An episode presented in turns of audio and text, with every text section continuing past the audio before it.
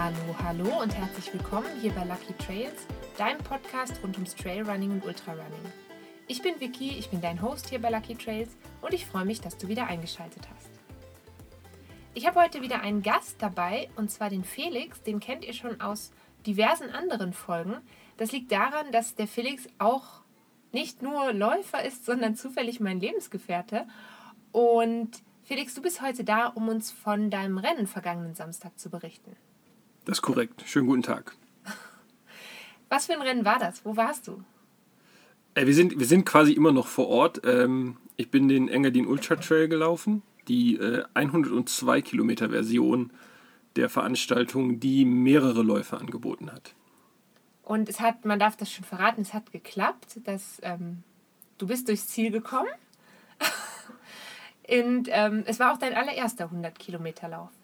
Das ist korrekt. Ich bin durchs Ziel gekommen und es war der allererste. Und es war in Teilen schmerzhaft und in äh, vielen Teilen auch sehr schön. Was hat dir am besten gefallen? Gibt es so einen Moment, der dir besonders gut gefallen hat?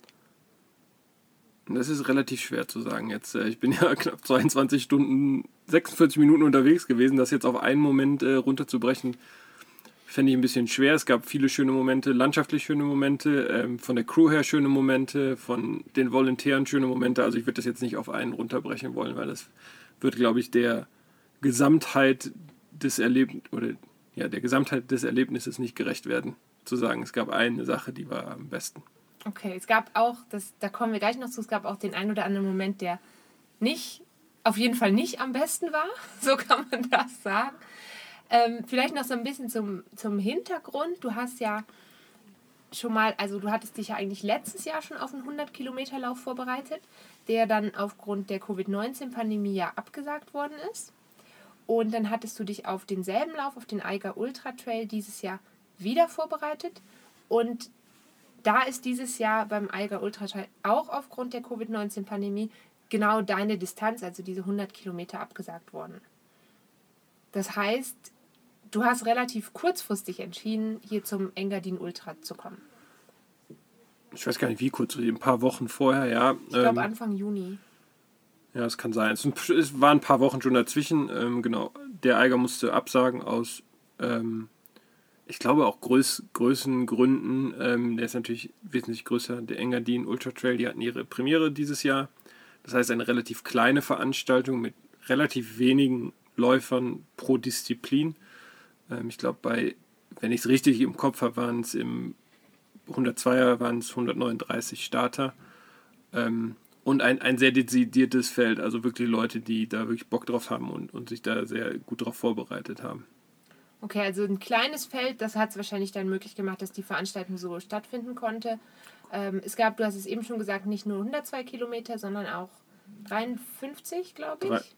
53, 35, 16 oder 32, 16. Oder 23, auf jeden Fall eher noch, also es gab noch kürzere Distanzen und es war eben das allererste Mal, dass die Veranstaltung stattgefunden hat. Ich glaube, letztes Jahr hätte sie stattfinden sollen und es hat eben nicht gelangt und jetzt warst du bei der allerersten Runde sozusagen dabei. Das, das ist dann so. Das, war, das hat halt ganz gut gepasst, weil das dasselbe Wochenende war wie der, wie der Eiger. Ähm, selbe Distanz ein bisschen weniger Höhenmeter. aber ein sehr, trotzdem weh. Ja, aber ein sehr anderes Profil. Also sehr anderes genau, Höhenprofil. Genau, sehr anderes Höhenprofil, wie es sich dargestellt hat, als, als der Eiger. Der Eiger hat, wenn man es wenn so nimmt, zwei große Anstiege oder zwei große Berge und bleibt dann relativ viel auf einer Höhe, während ähm, auf einer Höhe ist es falsch, es ist wie, ja, zwei Kamelhöcker. Ja. Es ist wie zwei Kamelhöcker, so kann man sich das ein bisschen vorstellen. Es ist das Profil während hier das Profil mehr äh, wie fünf Kamelhöcker waren. Oder, genau. Genau, es ging, es ging immer wieder hoch, runter, hoch, runter. Also es waren wie kürzere Anstiege und dafür mehr. Glaubst du, dass das einfacher war? Also dass das mental einfacher ist, mehrere kleine zu haben, als zwei so mördergroße? Also wenn man so also aufs glaub, Profil guckt. Ich glaube, das ist beim Eiger, da liegen wir ein bisschen falsch. Es sind nicht zwei Mörder große, weil sonst kommst du nicht auf 6000 Höhenmeter. Klar, es sind dazwischen da, da, immer da noch ganz immer viele wieder, kleine. Genau, es geht immer wieder runter und, und wieder hoch. Ähm, ich glaube, das, ich würde es gar nicht an den, am Profil festmachen, sondern was, was hier einfach besonders ist, ist im Engadin ist einfach super hoch. Du bist das Grundlevel, also das Start, die, der Startbereich liegt auf 1750, glaube ich, mhm. knapp. Das heißt, du bist schon mal äh, relativ oh. hoch und gehst dann immer wieder auf 2500 bis 2800. Also das ist die, das, das Grundprofil, ja. die durchschnittliche Höhe des Laufs ist, ist, ist schon sehr hoch. Du bist relativ schnell immer außerhalb der Baumgrenze. Ähm, bist relativ schnell immer in, in sagen wir, alpinem Terrain. Mhm. Ähm, das ist beim Eiger, glaube ich, auch in vielen Teilen so. Ähm, aber du bist von der beim Eiger grundsätzlich auch ähm, nicht äh, immer so hoch, wie du hier bist. Ich glaube, ja. der Eiger, die haben beide einen ähnlich hohen höchsten Punkt mit 2800. Aber ich glaube, dass die beide, dass der Engadin im Durchschnitt höher ist. Und ja, das, ich, das macht wahrscheinlich schon macht schon auch was Unterschied, glaube ich. Und ähm, von der Technik, vom technischen Anspruch her, also in ähm, die, die Route rund um Grindelwald, die kennen wir ja relativ gut. Die kennen auch ganz viele von euch schon sehr gut. Die waren schon öfter auch in den Trail-Tipps-Thema. Und ähm, da würde mich noch so interessieren, findest du, dass das hier jetzt ein technisch schwierigeres Terrain war? Oder würdest du das auch sagen, dass das vergleichbar ist? Das ist jetzt relativ schwierig, weil ich den Eiger noch. Ja, aber wir sind natürlich im, schon Etappen davon. Ja, gelaufen. ich bin den aber nicht konstant gelaufen, das, was ja. ich kenne. Der Eiger natürlich auch technische Teile. Ähm, der Engadin hatte auch technische Teile, der hatte aber auch relativ einfache Teile. Also der, der, erste, der erste Berg, auch, auch rauf und runter, waren relativ einfach auf breiten, Stra breiten Wegen. Das, das, das hat auch relativ, äh, da hatte ich auch relativ gute Zeiten. Ähm, das sieht man, glaube ich, in Grindelwald eher weniger so. Mhm. Ähm, aber ich glaube, im Endeffekt, nach 90 Kilometern wird jeder Trail technisch. Ja, okay, das stimmt. Dann, dann ist schon das Füße hochheben technisch genug. Äh, ja, doch, der letzte Abstieg war dann doch wieder relativ einfach hier im Engadin, weil das war, das war quasi derselbe, derselbe Abschnitt wie das erste, das erste Anstiegsstück.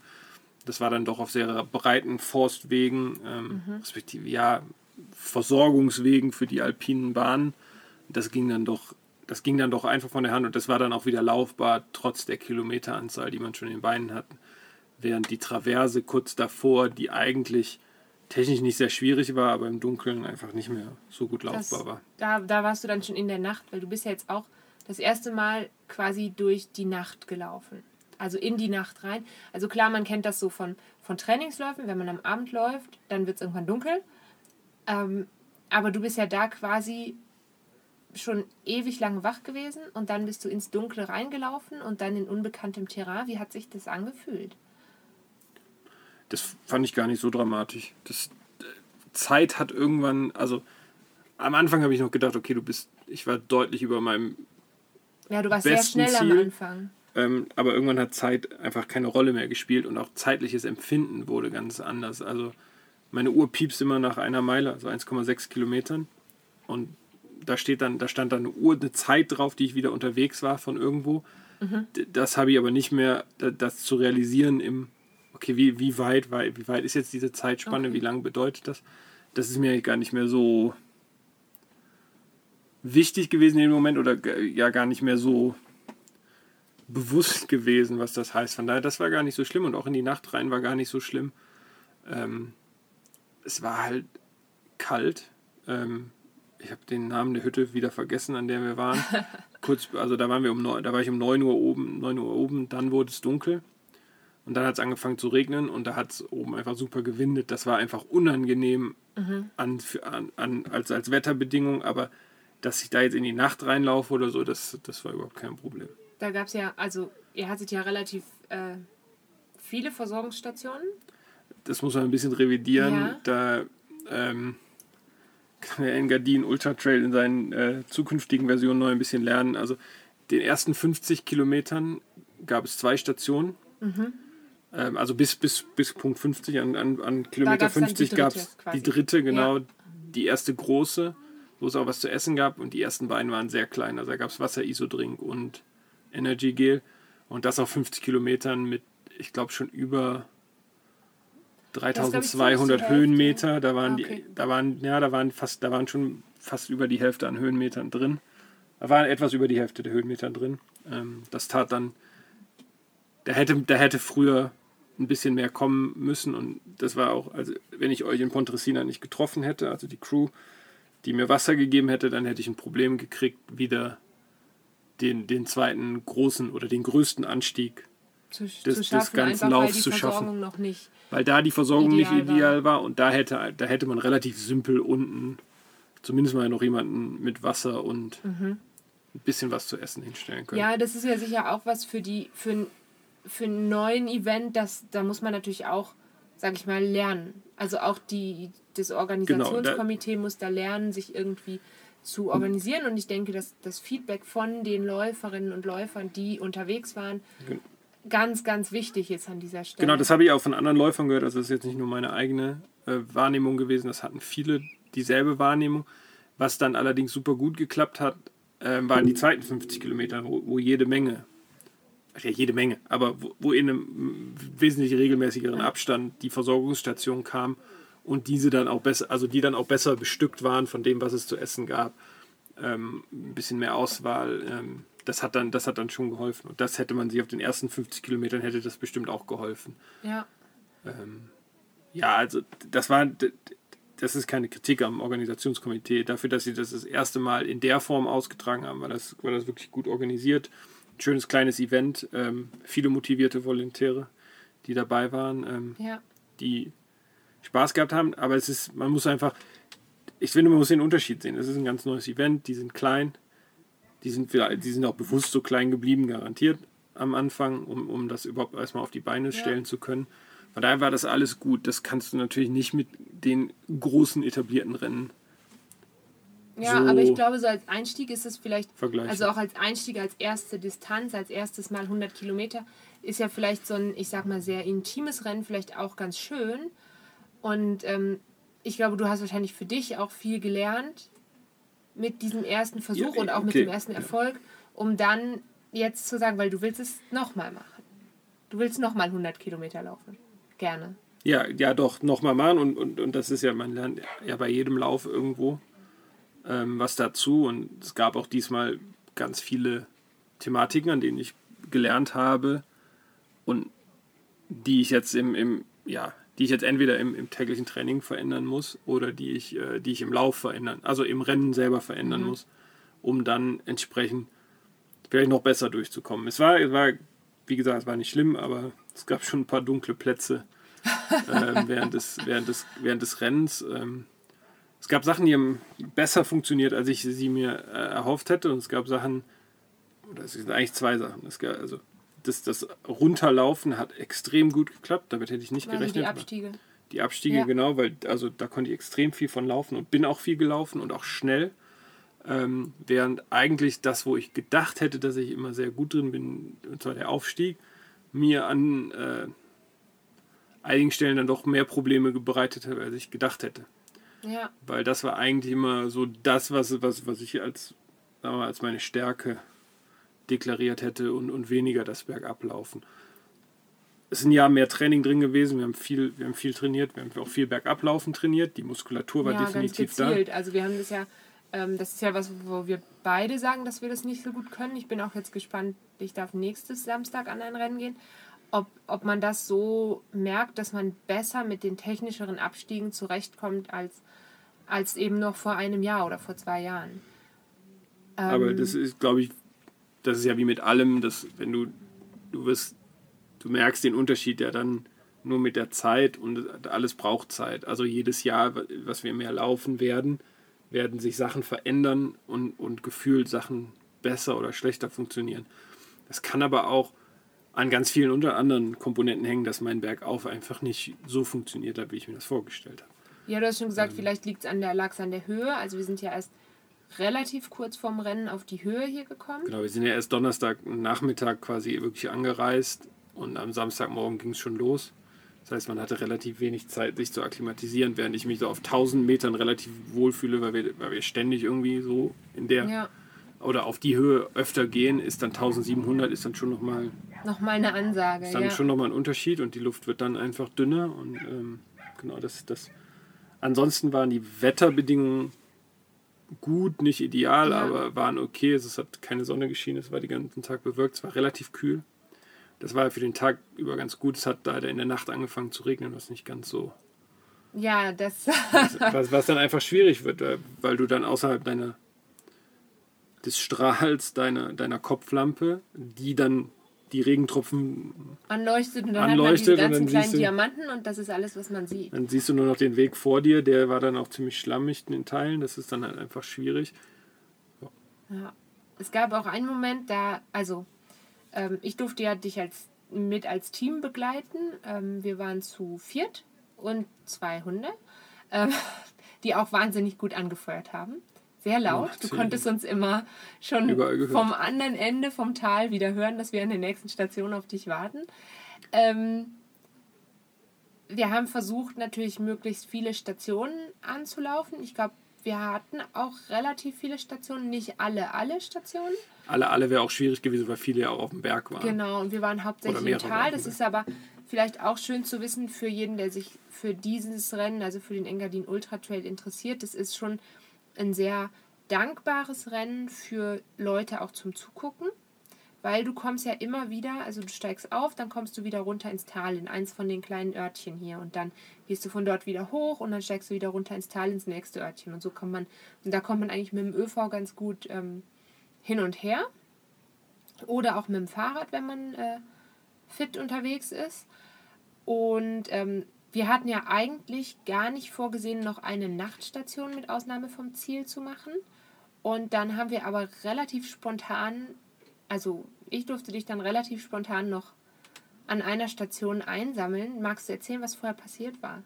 Oder lieber nicht?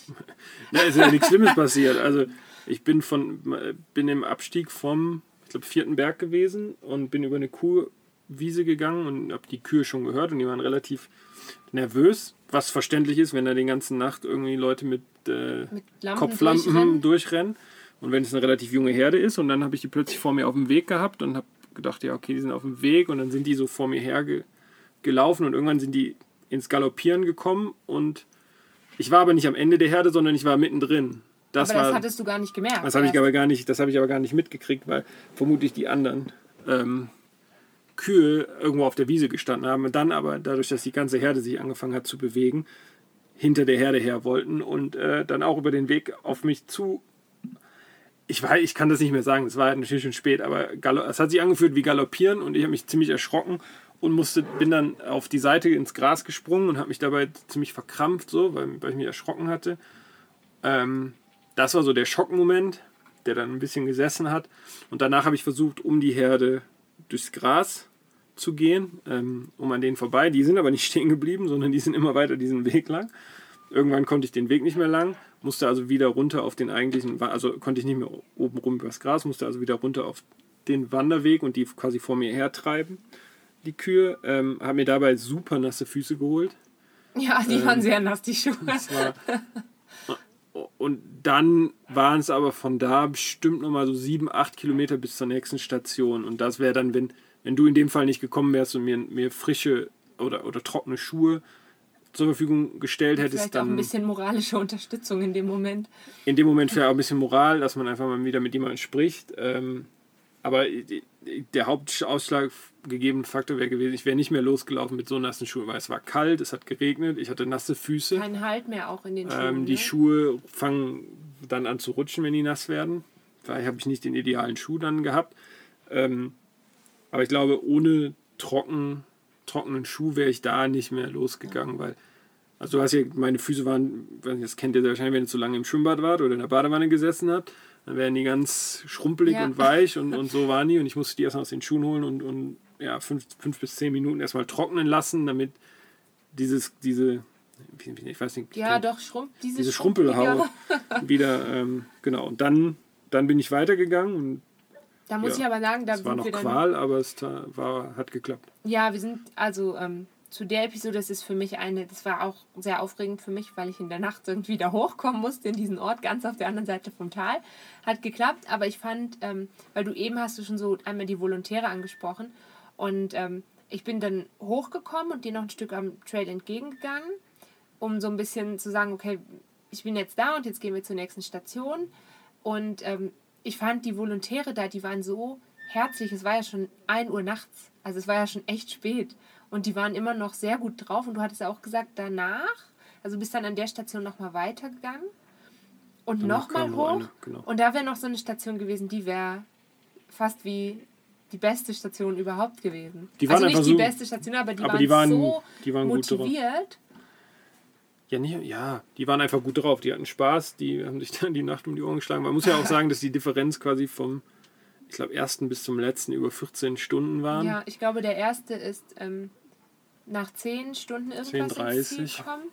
Und der oder die letzte? Ja, irgendwann nach 24,5 genau. Stunden. Ja. Also über 14, also gute 14 Stunden. Das heißt, die haben natürlich auch enorm viel Zeit an diesen Stationen gebracht und wie ich eben sagte, haben die natürlich nicht viel, es gab einfach nicht viele Läufer. Das heißt, es ist sehr wahrscheinlich, ich bin immer so in einem Pulk mit denselben Läufern irgendwo gewesen. Ja, die sind ja dann auch alle die sind so dann immer wieder, ins Ziel Genau, gekommen. die sind dann, da, da ist man immer wieder, aber da waren natürlich trotzdem auch Abstände von, von am Ende dann eine Stunde zwischen, ja. zwischen den Leuten.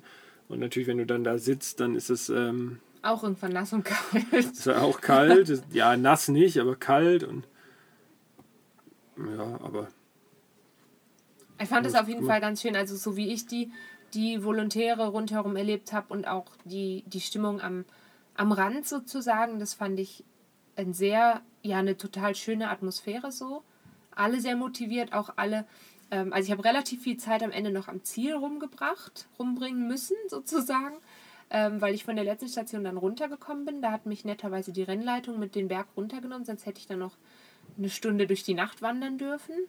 Ähm, und auch da am Ziel, obwohl es nachher echt spät nachts war, war so eine gute Stimmung. Das kommt sicher ja, auch man, über man, die Zuschauer, die dann kommen. Genau, man, man, muss jetzt immer differenzieren, wenn jetzt jemand hört, gute Stimmung. Das ist jetzt nicht wie wenn, wenn du dir ein Video vom Western State Ende anguckst, ja, okay. von den Leuten, von den Mengen von den Leuten. Das hat nichts mit Grindelwald zu tun. Wenn du da einläufst, am Ende, das hat nichts mit, mit UTMB, wenn du da am Ende einläufst es ist einfach, wie viele Leute, ihr wart zu dritt, da war noch jemand. Also zwischenzeitlich waren wir vielleicht mal, als es viele waren, waren wir vielleicht acht Zuschauer. Und dann und drei oder vier Crew. vom Organisationskomitee. Also aber es war. Ähm, nein, einfach nur, das ja. gar nicht schlecht reden, sondern nur ins Verhältnis setzen. Ja. Was, was war das für ein. Was Sehr war das familiäre, für ein, gute Stimmung. So. Genau, was war das für ein Event? Die Stimmung war super, das, das, das wollte ich jetzt auch nicht in Abrede stellen, sondern einfach nur mal, um, um das nochmal zu sagen. Das war das erste Event, die sind sehr klein, die mussten irgendwo anfangen, das ist auch gut so. Das hat aber natürlich noch nichts mit den ist auch die Frage, ob, sie, ob sie, das wollen, ne? dass das mal Klar. irgendwann sowas ist. Klar, aber ich fand es sehr schön, man konnte unten, äh, also ich habe mich sehr viel natürlich auch mit, man, du hast gesagt, du hast immer wieder dieselben Läufer gesehen und Läuferinnen, aber es waren schon deutlich mehr Männer am Start als Frauen. Ähm, und da dementsprechend haben wir natürlich als, als deine Crew sozusagen auch an den Stationen immer mehr oder weniger dieselben Leute getroffen. Und ähm, das finde ich total schön. Da entwickelt sich ja so eine Dynamik, dass man sich dann, man hat dann am Ende so das Gefühl, ah, jetzt kommt ähm, zum Beispiel der Stefan durchs Ziel und mit dem bist du relativ am Ende noch ein ganzes Stück, glaube ich, zusammen. Nein, nicht zusammen. Wir sind, Mehr oder weniger wir sind von zusammen. Bever, die, das war Bever, Bever, genau. die letzte Station, sind wir, oder er ist ein paar Meter vor mir und ich bin hinter ihm her. Und der konnte noch aufsteigen, da konnte ich nicht mehr hinterher. Ja. Dann habe ich zweimal Pause, noch kurze Pausen gemacht in dem Aufstieg ähm, und habe ihn dann irgendwann aus, aus der Sicht verloren und irgendwann habe ich ihn auch, als, dann war man irgendwann auf der Alp Murcha? Ja, weiß ich nicht genau. Die Namen, hier sind, die Namen hier sind relativ schwierig ja, auszusprechen. Vor allem für, für, äh, für ähm, Hochdeutsche. Sehr schwer. und ähm, dann habe ich irgendwann, habe ich ihn nur noch mit, mit der Stirnlampe gesehen und dachte, boah, der ist weit vorne. Und, aber im, im, da im Uphill bin ich dann nochmal an ihm vorbei. Ähm, das war jetzt nicht wirklich zusammenlaufen. Ja, aber, aber, ich fand das, also wir standen halt unten und wir haben natürlich sehr viel Zeit gehabt, mit seiner Frau oder Freundin zu sprechen und man hat dann irgendwie so ein ganz anderes Gefühl entwickelt für jeden Läufer, der kam. Also so, weil man irgendwie so wusste, man wusste so ein bisschen was über die Geschichte von den Leuten. Die Leute wussten auch nachher ganz viel über dich, weil ich natürlich eine Labertasche bin. Ähm, aber das war schon nochmal anders als jetzt in zum Beispiel in Grindelwald, wo dann große Mengen Leute kommen wo es dann aber vielleicht auch, also zum Beispiel gab es jetzt mitten in der Nacht zumindest nicht mehr, auch keinen kein Ansager, der so gesagt hätte, da kommt der Felix jetzt durchs Ziel. Sondern ja, wie war viele waren nur da? Der Fotograf, jemand, der die Zeit gemessen hat und jemand, der die, die Medaille überreicht ja, hat. Das war die alles, übrigens sehr schön ist. Das war alles vom, das war quasi alles, was noch so Das da war. Und das ist ja, das ist, ja, ja, aber das, das meine ich ja eben. Das war, das ist okay. Das ist gut, das ist ja auch gut so. Ähm,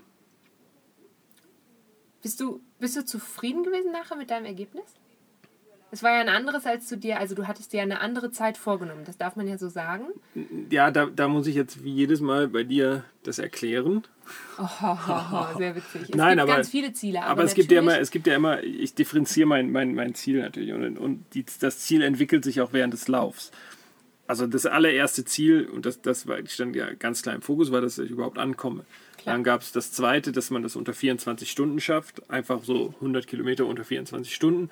Und dann gab es die ganz verrückte Idee, vielleicht, die bis Kilometer 50 auch fast geklappt hätte, dann auch nicht mehr, aber ein, ein Kilometerschnitt von 5 Kilometern pro Stunde ja, in dem zu Lauf zu, halten. ja. zu halten, zu schaffen. Das, wären dann 20 Stunden gewesen. Oder knapp. 18. 18.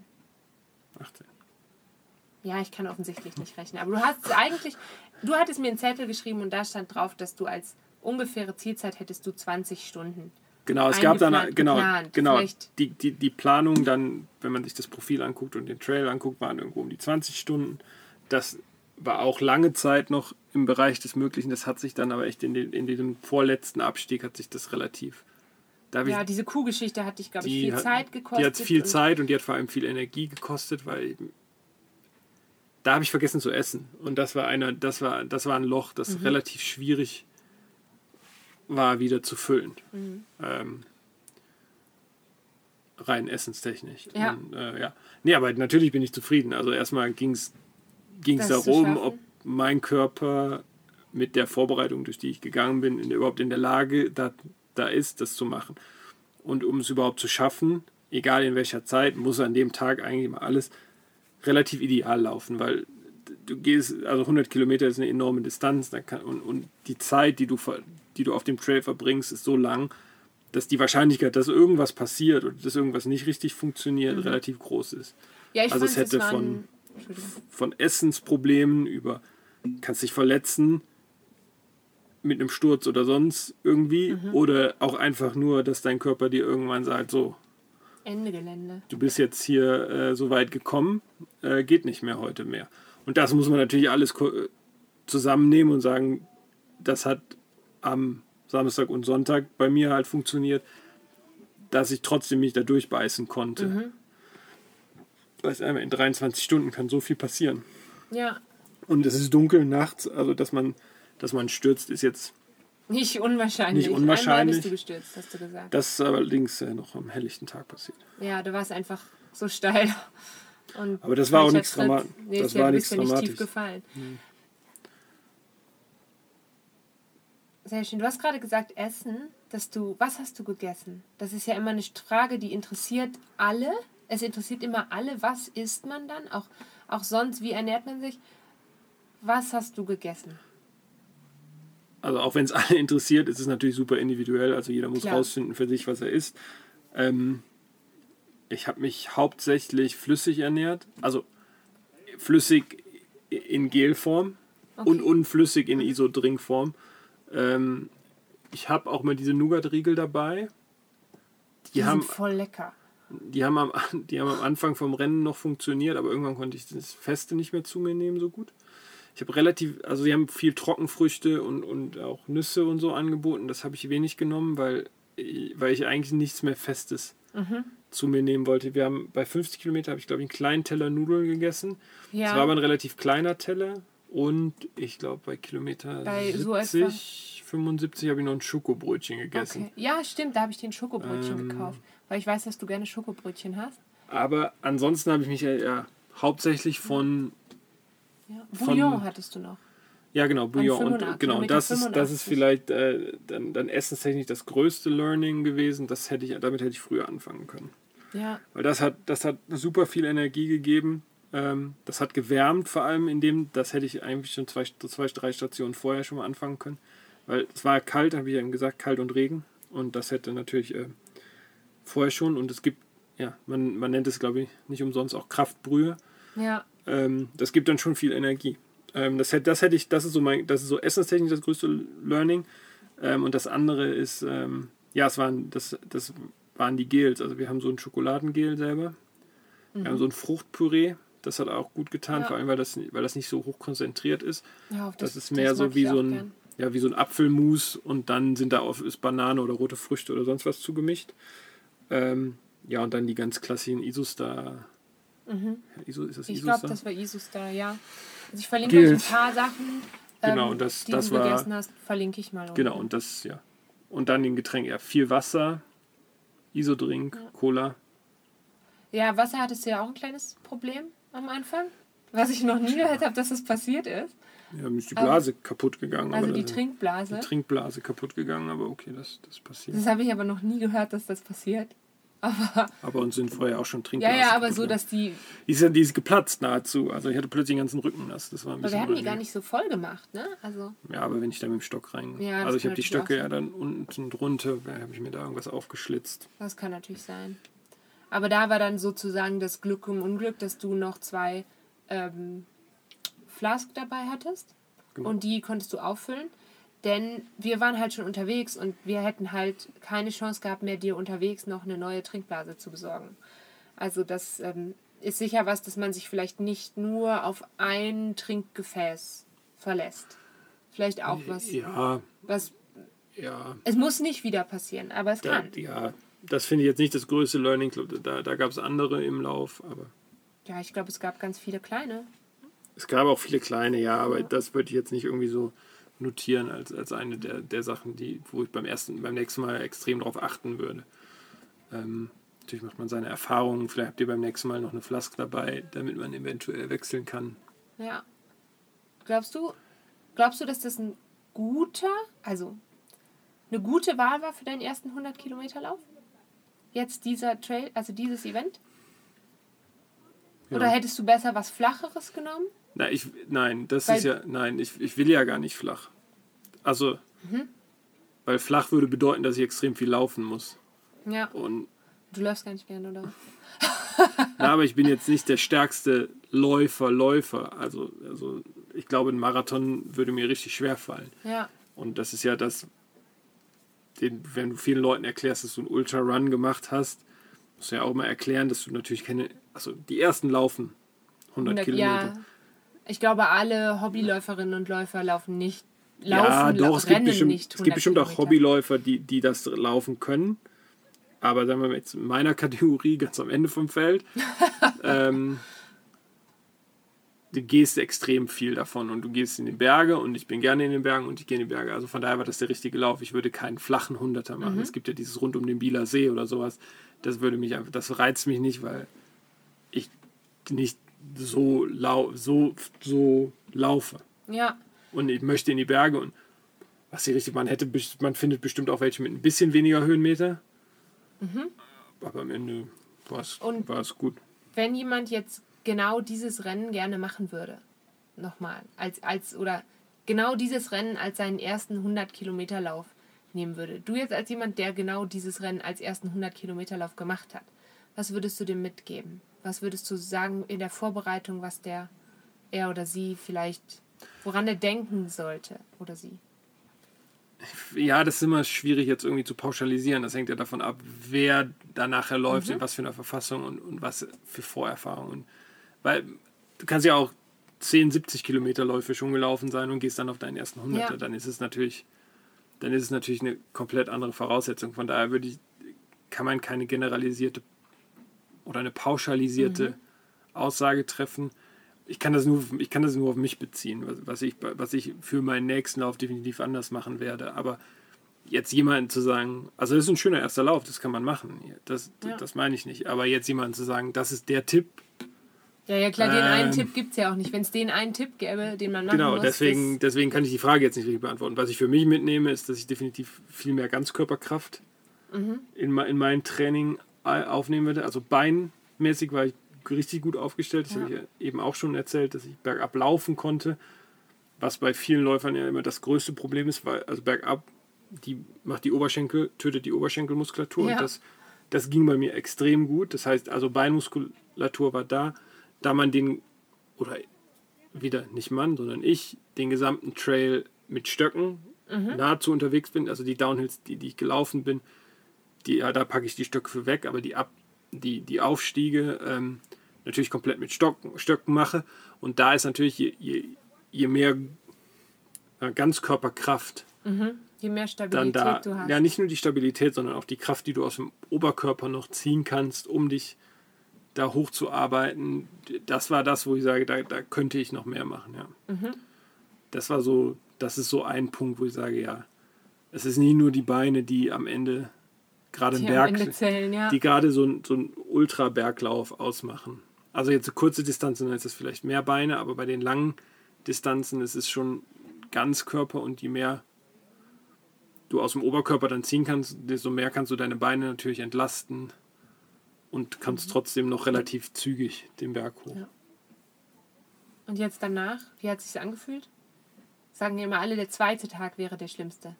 Das habe ich jetzt schon so oft gehört, dass der erste Tag eigentlich noch Ja, geht und der zweite Tag viel schlimmer ist als der erste. Wir sind jetzt am, sind am zweiten Tag danach. Wir sind jetzt am. Nee, wir sind jetzt. Ja, also ist die ja, Frage. zwei, zweieinhalb Ta- Tag danach.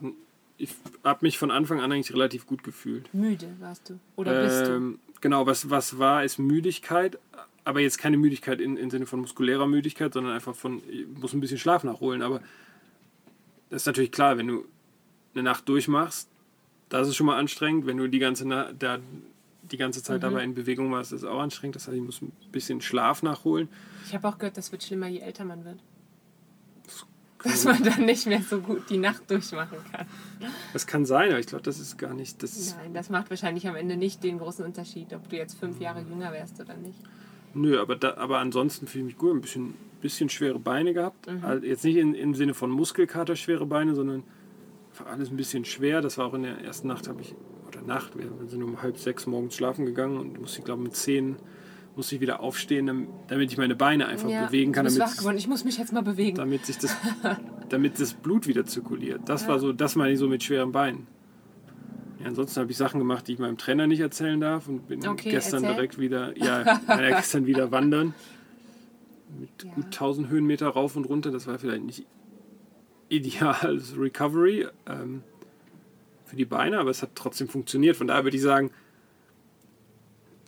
rein physisch War es okay? war es alles okay. War es okay, ja. Ich war Aber sehr keine überrascht. Verletzungen Ähm, davon ja, getragen. also du hast ja, wie bis auf den blauen Fleck am Arm von dem einen kleinen Sturz, hast du eigentlich nichts. Und ähm, ja, sonst, du siehst auch relativ fit aus. Bist jetzt nicht gesprungen wie ein junges Reh, sonntags und montags. Aber es geht. Ich glaube, es geht. Ja, man muss ja auch die Erwartungshaltung dazu haben, aber das ist ja Teil, Teil der Vorbereitung, Teil des Trainings, dass man es A machen kann, aber B natürlich auch nicht seinen kompletten Körper ruiniert Ja, von dem einen Versuch, weil das ist es ja dann auch nicht wert. sehr schön. War es die ganze Arbeit wert? Der Lauf. Ja, ja, ja, natürlich, ja aber du guckst so, was, wie? War die, war die ganze Arbeit, also es kostet ja, ich finde halt immer so, ähm, da haben wir auch, glaube ich, schon mal drüber gesprochen, in der ganzen, in der Vorbereitung auf so ein langes Rennen und auch in der Vorbereitung auf kürzeres Rennen, man läuft ja so viele Kilometer und verbringt so viel Zeit damit für einen, wenn man das vergleicht, relativ kurzen Moment.